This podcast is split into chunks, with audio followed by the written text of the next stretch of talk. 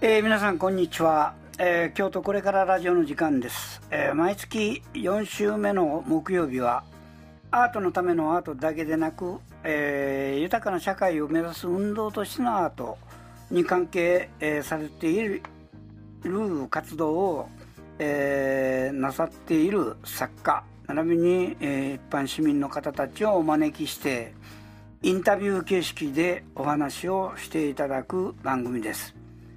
えー、名付けてアート上段。パーソナリティは石田城でお送りいたします。さて本日のゲストは、えー、原直さんをお招きいたしました、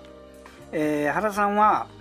神戸生まれの大阪育ちで現在は京都に在住されている作家さんであります。特にえー、原さんは国際的に活動されている陶芸作家の、えー、方でありまして、えー、簡単に原さんの経歴を紹介させていただきますと、え、京都精華大学の陶芸分野を卒業されてからの後滋賀県陶芸の村レジデンスゲストアーティストとして、えー、滞在制作を滋賀県でされ以降中国韓国とですねアジアを中心にレジデンス滞在制作招待作家として国内外で活躍をしておられます。レジデンス滞在制作というのは招かれて6ヶ月とか3ヶ月とか長期にわたる場合は1年とか、えー、その制作場所を与えられてそこに滞在制作しながら作品を作って発表するこういう、えー、最近特に言われるアーティスト・イン・レジデンスというプロジェクト名で広く知られるようになったあプロジェクトでありますが、えー、若くして早くから卒業後間もなく、えー、原さんはそういう機会に恵まれてって言いますか、まあえー、招待を受けながら今日に至っているという作家であります。えー、とりわけえー、中国や韓国、まあ、アジアを中心にレジデンス、えー、滞在制作活動をしておられている方なんですね。で制作意図、えー、その作家さんにはいろいろと、えー、思いを込めて作品を、えー、勝手に作ってられるというわけではなくってある制作意図をそれぞれの方たちが持たれて制作作品を作っていくというまあ国境を越えたあ陶磁器デザイン要素を現代的に解釈し、えー、原さんの場合は日常のあらゆるものから受けるインスピレーション投影した作品制作の発表活動を精力的に行っていられる、まあ、あの女性ですので年齢は申し上げませんが大変お若くまだ若手作家というには十分、えー、この伸びしろが期待される作家の一人であります、えー、さて今日は、まあ、原さんの作品世界をお聞きしたいとお招きをいたしました。大変こんなふうに、えー、紹介しますと大変、えー、この堅苦しいというかすごい作家のように聞こえますが難しい方ではなくて一番最初に、まあ、大変印象的なのは原さんが初めてお会いして、えー、した時に私は原直です。逆さまに言うと、おならはですというような紹介から入ってびっくりしたことがあります。大変このように、えー、ザック・バランナ、うん、それから今日もどんなお話が飛び出すか、ご自分でも放送用語に、えー、この引っかかるようなことを言うかもしれませんなんていうことを、えー、聞きながら今日お招きした次第です。さて原さん今日はどうぞよろしくお願いいたします。はいおなよろしくお願いします。おならは原直でございます。よろしくお願いします、はい、どうも。えー、それではこの番組は株式会社高野の協力でお送りいたします。それでは早速、えー、京都これからラジオ毎月、えー、このをプッシュする、えー、コレソンこれを紹介いたします。11月のこれからソング第2週目のパーソナリティ、えー、シンガーソングライターの竹上久美子さんの新作「空気振動」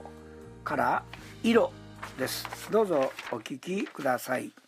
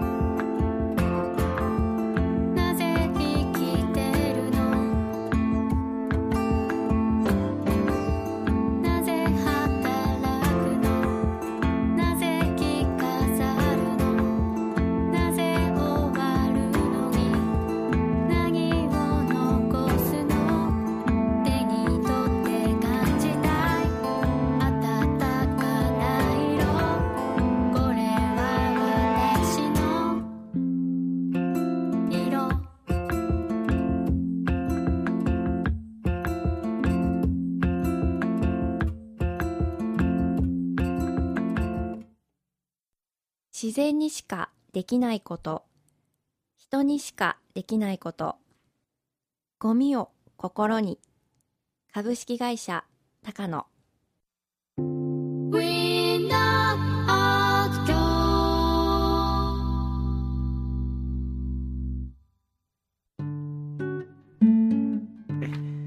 えーと、それではゲストコーナー前半に参りたいと思います、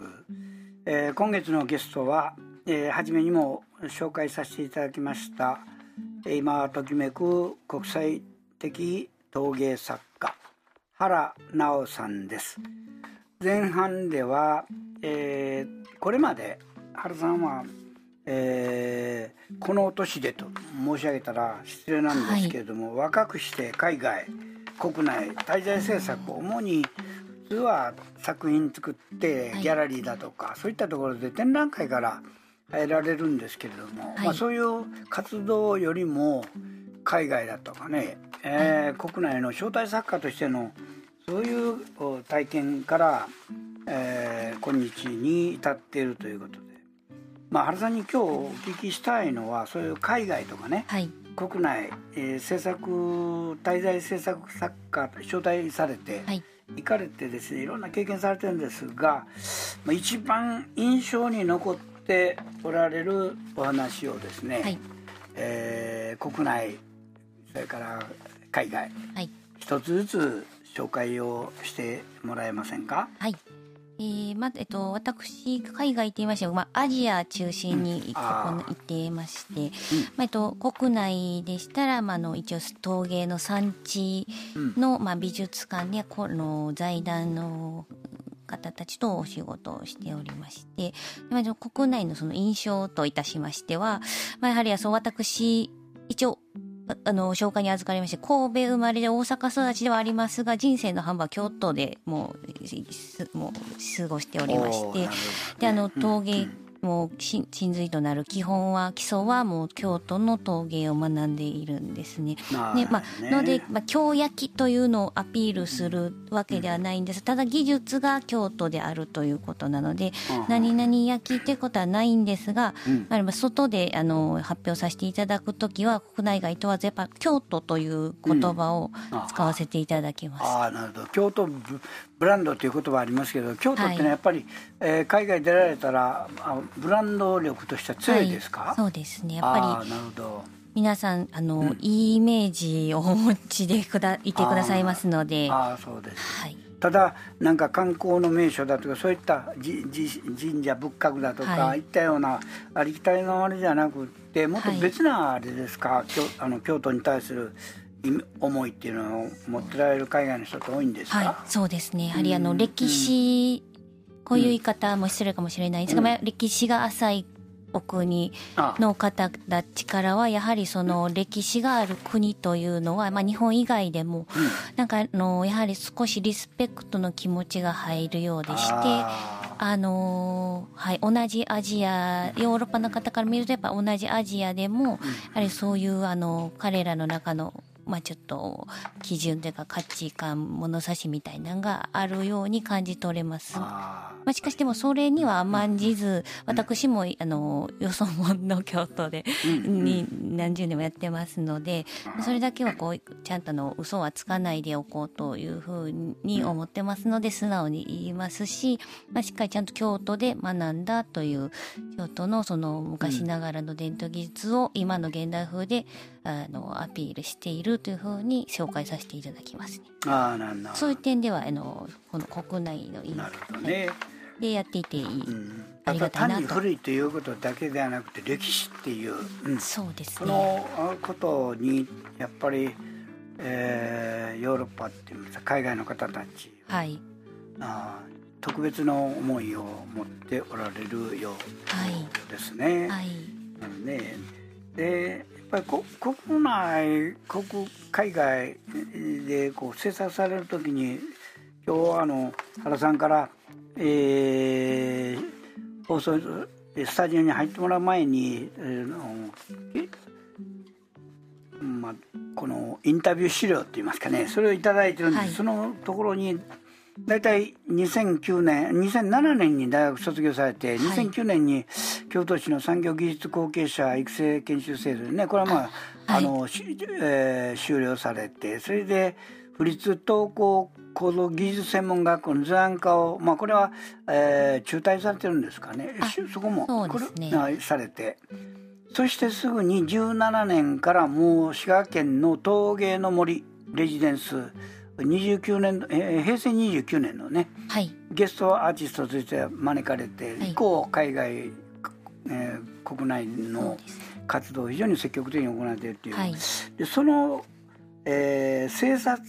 活動をされているですね、はい。えーえー、このテーマと申しますか題材といいますか、はい、それにこういう言葉、まあ、皆さんよく聞く字がちょっと違うのであれなんですけども「いやよいやよも好きのうち」い。や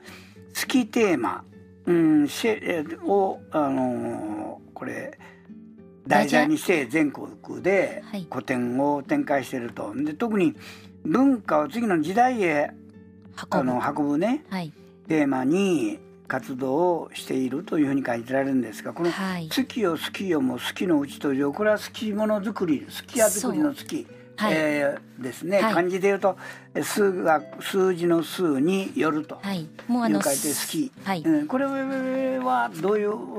あれですか？補足していただくと。はい。もうダジャレなんですけども私あのもう制作意図と、まあ、題名あのよくあの頻繁にダジャレや、うん、あの昔の面白い言葉などを使って、ええ、あの今の現代的なこ、まあ、漢字に変えたりアイデンティティに変えたり概念に変えたりをしてやっているんですけども、うん、まあ、その好き嫌よ嫌よも好きのうちの好きはあの、まあ、好きの根源となっている好きや建築や好きもの好きものと呼ばれるようなあのその言葉に漢字に変えて、うん、まあ、あの発表制作テーマ展覧会のテーマにしたりとかあとはあのちょっとこうまあ45年前ですかね流行った英語でスキーマと呼ばれるあの、ネネット言葉なんですけど、まあ、概念という意味な、まあ、だったりいろんな意味があるんですけど、まあ、それをまあその先ほどのテーマのスキーマスキスキ建築の好きですね、と、えー、スキーマを掛け合わせて、まあ、あのスキーマをぶっ壊すみたいな感じであの人の概念を、えー、はい、ちょっとこうちょっとでもこうあのうっぷうっぷつしたっていうかあの、うん、凝り固まったあの価値観を概念をちょっと柔らかくほぐすという意味であのあの使ってますね。あなるほどね。はい、であのえーと、特にですねこのあの制作される時に、はい。えー、このいろんな伝統的なモチーフデザインですね、はいえー、これを交えて国境を越えた陶磁器デザイン、はい、その要素を現代的に解釈して、はい、あの日常から受けられるインスピレーションですね、はい、そういったようなものを投影したような作品をて、はい、を作るように手がけてる。とい。うふうな、はい、あのあれがテキストに出てくるんですけども、この辺はどどういうあれですか、陶磁器デザインを現代風に解釈するという。うん。はい、うん、あのー、皆さんの工芸とか、はい、漫画って全く別物だとお考えの方も多いと思うんですが、ルーツっていうのをたどるの私の癖なんですけれどもどのジャンルにおいてもルーツをなぜこの柄はどこから来たのだろう？この形はどこから来たのだろう？と探っていくうちにですね、まあ本当あの工芸作品によくあるんですが、うん、あの本当こう隣の国からこう渡ってきたんだなと経緯が分かるようなこう形や模様がしていたりとかまあ、それで見ていくと全部つながってていたりするんですね。なので、まあ、それがすごくその着着眼のそこに重きを置いて面白いなと思いまして、それからこう日本の陶芸って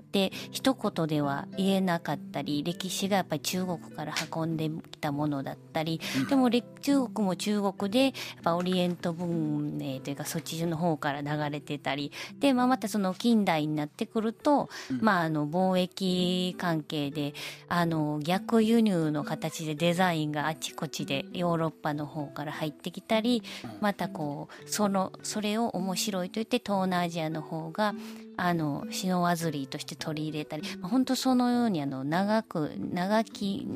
年月を通して形色っていうのが、うん、あの形色模様ですね。がこの工芸作品っていうのが変わっていってる変化が面白くて、うん、まああの作品にしていくうちに漫画とかに使われているような、うん、あのまあキャラクターカートゥーン、まあ、線だったりがですね、本当あの色濃くつなつながっているなと感じてきまして、うん、まあ、なのであの陶芸にもそういうのあの反映していってますね。ちょっとたちょっと分かりづらいかもしれないんですけど、あのまあ、ある竜とかあのがくっついてるような陶器だったらそこをあえてゆるキャラに変えてみたりだとかですね。はい。ちょっとこうお月様とうさぎが載ってるような、つくつくっついてるような作品だったら、まあ、ちょっとこう可愛いうさぎのゆるキャラに変えるとかパッと見は工芸作品なんですけどよく見てみると何か絵付けが漫画になってたりパーツがゆるキャラになっていたりと、まあ、そういうことを騙し絵じゃないんですけどそれを陶芸でやっている形ですね。時代の騙し絵みたい。現代風に、はい料理されてるということなんです、ね、はい、しかし精神は流れは伝統的な。はいそうですね。やっぱりそれを抑えてられるという、はいリスペクトしてますのでてらってるとか、あのバカにしてるという意見もたまにはいただくんですけどもやはりななとそういう面白いなと思う点っていうのとかって最初はやっぱりみんなにあの見たことないものだったり気に入られないものであったりとかするので、見ていくうちに理解していってなぜか最初はこううんやだななんか気になるなと思っていたけど理解していくうちになぜかそれが好きになっていたりする、まあ、その辺の心理状況も私はすごく好きでして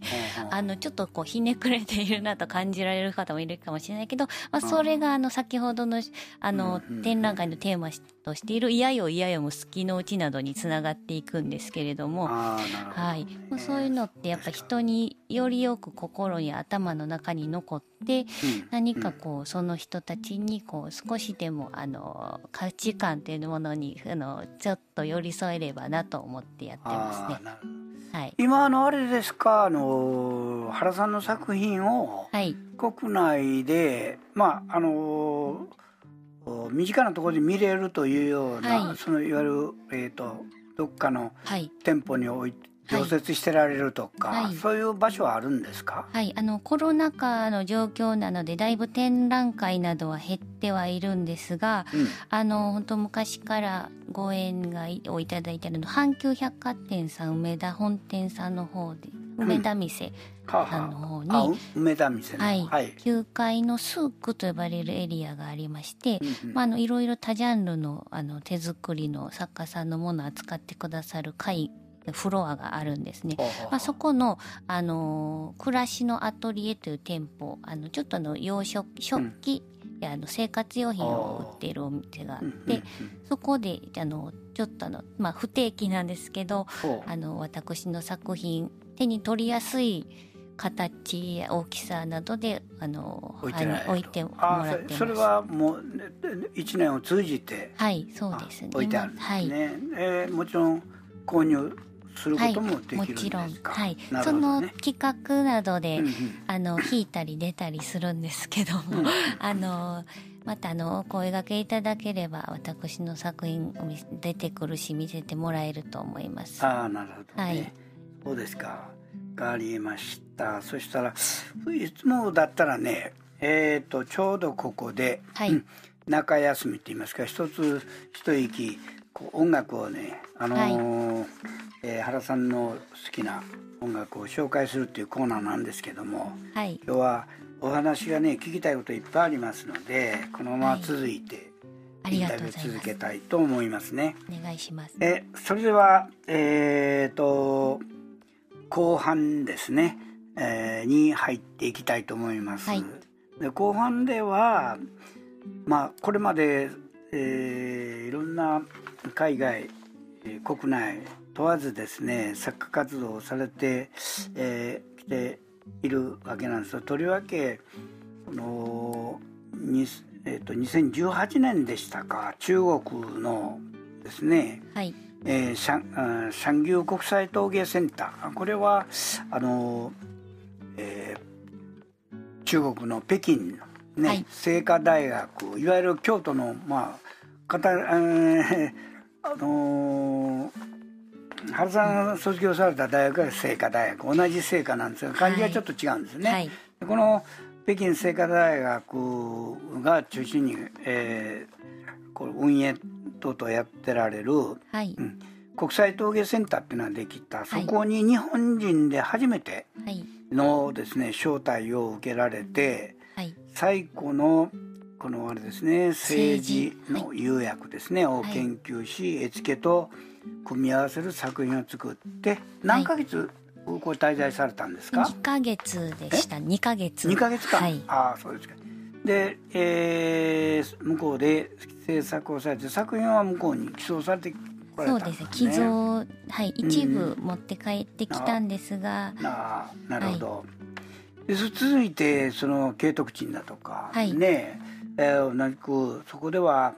えー財団のそのマーケットに参加されたり講演会を、はい。えー催されたり、はい。ねえー数名の日本人作家あの招待作家の中のはい。一人として、はい。えー行かれたっていうことなんですけども、はい。まあ、このようにうーんこれまで海外えー国内いろいろな場所でですね陶芸ジャンルというところで女性がねはい。この活動していく、まあ、女性が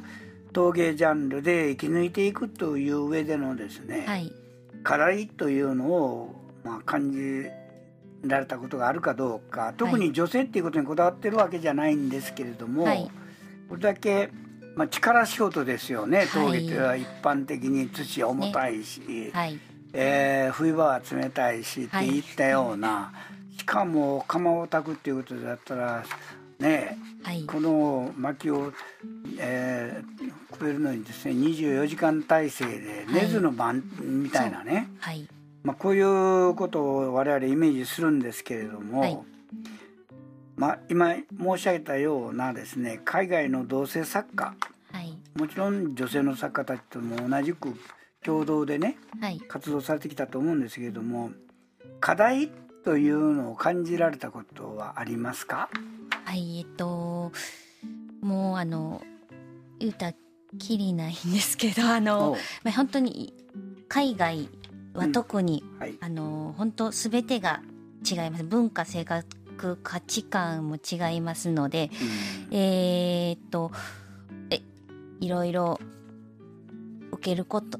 わーっとびっくりすることもあるんですが、ああのー例えばびっくりすることってどんなことですか？ーまあやっぱりあのーアジ特に私はあのアジアに行ったので、はあはあはあまあ、ちょっと日本と若干その女性男性の昔なののちょっと考えも多かったりあとやはりこううんうん。あのーやはり、ね、年齢などを聞いたりそのかまあ、あの家族構成を聞くっていうのはちょっとああのアジア中国とか特にそのマナーだったりとかのちょっとコミュニケーション一つだったりするらしいんですがまああのプライベートですね、まあ、こう結婚しているのだかとかなぜしないのかとかまあ、そういう点ですね、まあ、ちょっとあの普通のマナーの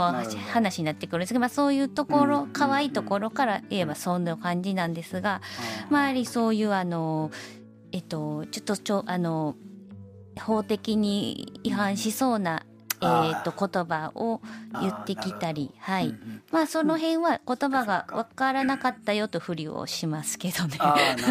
日本人だなって自分でそこは思うんですけど、ご丁寧に無視をし続けるとか。ね。それはあのあれですか？言葉は、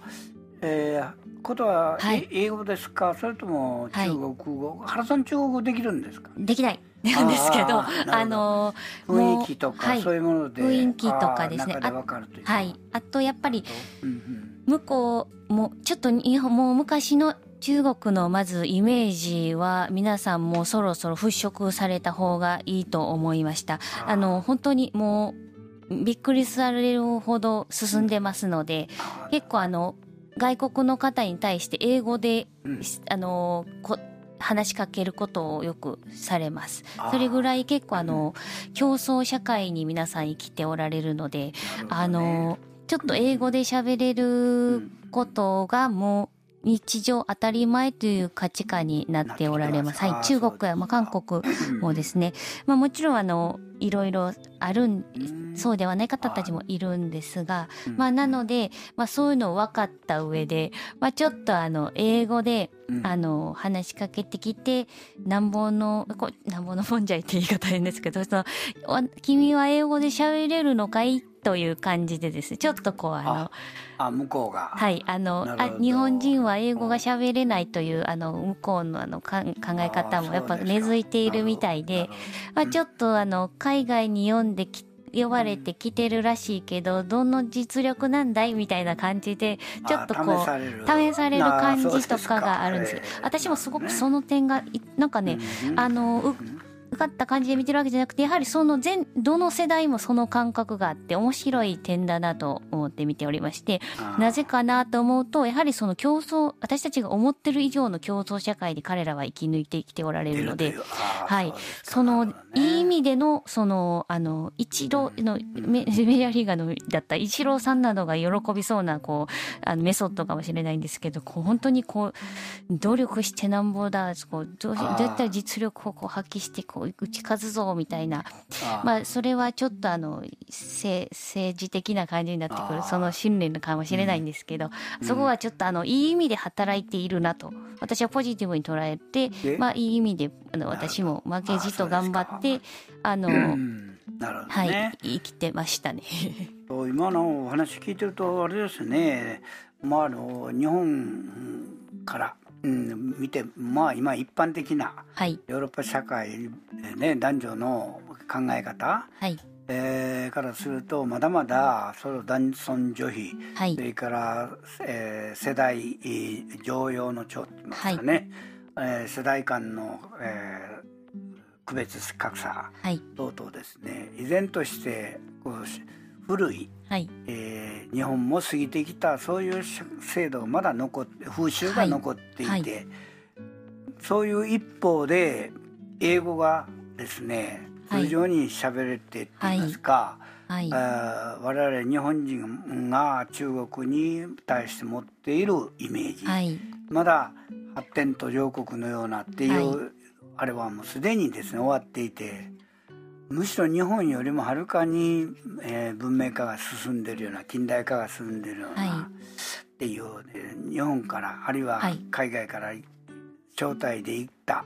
はい、えー、人たちに対してちょっとテストをしてみるようなそれが英語であるというようなお話は非常にですね、はい、我々今後、まあ、この日中関係考える時にね、はい、うん一つの参考にすべきかなというふうに思いましたね。はい、基本でも皆さんの日本のことは興味を持ってくださっているので、うん、まあ興味と好きは違うと言われるかもしれないんですが、まあ、あのいい印象はお持ちでいただいてますので、まあその辺分かり合える点も多いんですが、なんかのはい面白いところもありますね。アジアで行ってこられた国々っていうのはあのどういう国？中国以外は？韓国。はい、はい。まあ、あとはちょっと台湾の仕事もあったんですが、うん、まあ、ちょっと流れる時も。大体それあの滞在する1か月以上ですか。1か月以上が大体大体、ね、はい2か月以上。最長どれぐらい？最長は韓国の4か月半。4か月半ぐらいの、はい、ああそうですかそうですか。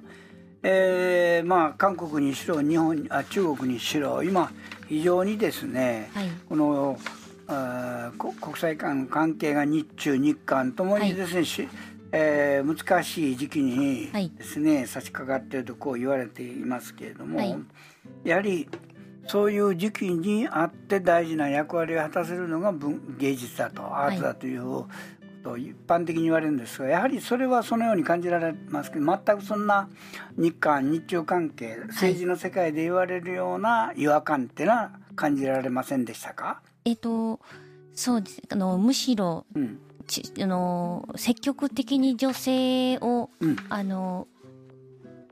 あの中心にこうプロジェクトを組まれていたりとかまあ、大学でも教授でだ女性の方が多かったりまあ、これはあの韓国も中国もなんですけどもあのやはりこの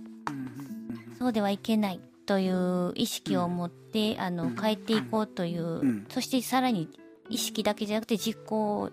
しているなという印象は多く見えましたね。うんあそうですか。いやねあのもう終わりに近づいているんですけども、はい、えー、ここでですね今いろいろ行かれてそれで、まあ、原さんのようなこの話を今お聞きになっている視聴者の中でもね若い人たちが原さんの後を、えー、このついてですね、えー